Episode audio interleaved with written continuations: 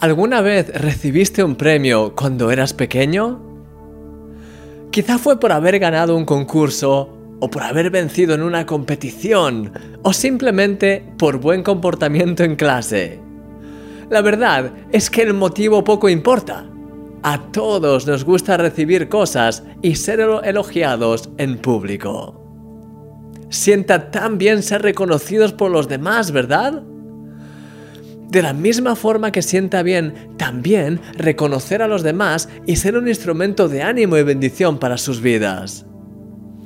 Esto forma parte del plan de Dios para su creación. Un lugar en el que todo el mundo es celebrado, honrado, reconocido, valorado.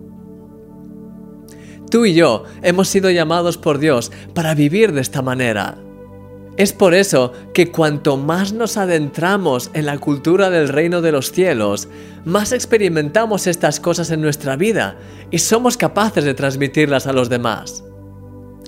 La crítica, la acusación, los insultos y el desprecio quedan cada vez más lejos de nosotros porque es fruto de las tinieblas y no tienen nada que ver con nuestra vida.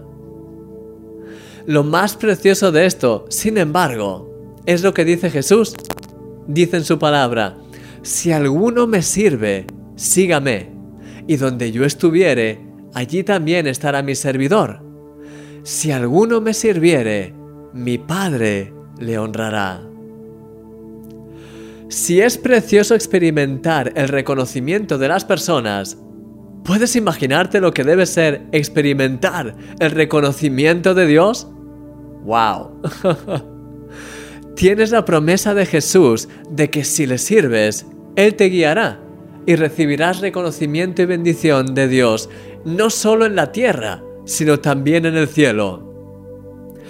Puedes imaginarte escuchar a Dios diciéndote con una sonrisa en aquel día en el que estemos en el cielo la frase de, bien, mi querido amigo, bien, buen siervo y fiel, sobre poco has sido fiel, sobre mucho te pondré entra en el gozo de tu Señor.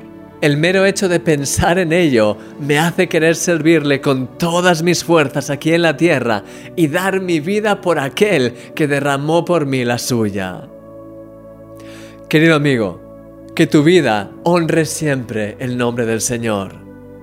Sírvele de lo más profundo de tu corazón, con gratitud, dándole lo mejor de ti y deja que su honra, su reconocimiento y su bendición inunden tu vida, tanto aquí en la tierra como en el cielo, porque eres un milagro.